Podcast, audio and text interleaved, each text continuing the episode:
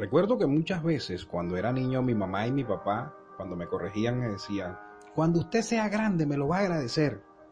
Hoy se lo agradezco, tanto sus consejos como sus correcciones. David, el rey, también escribió un poema en donde expresa su reconocimiento a Dios por su guía y corrección de la manera siguiente. Bendeciré al Señor porque Él me guía y en lo íntimo de mi ser me corrige por las noches. Salmos 16, 7.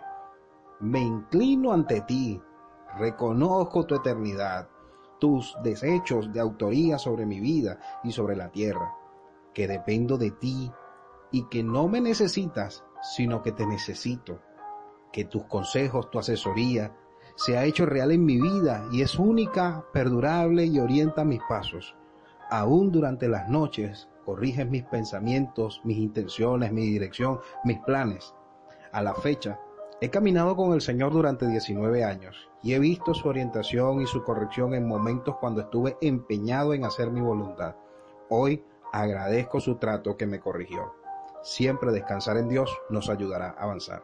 Recibe un fuerte abrazo del pastor Richard Flores.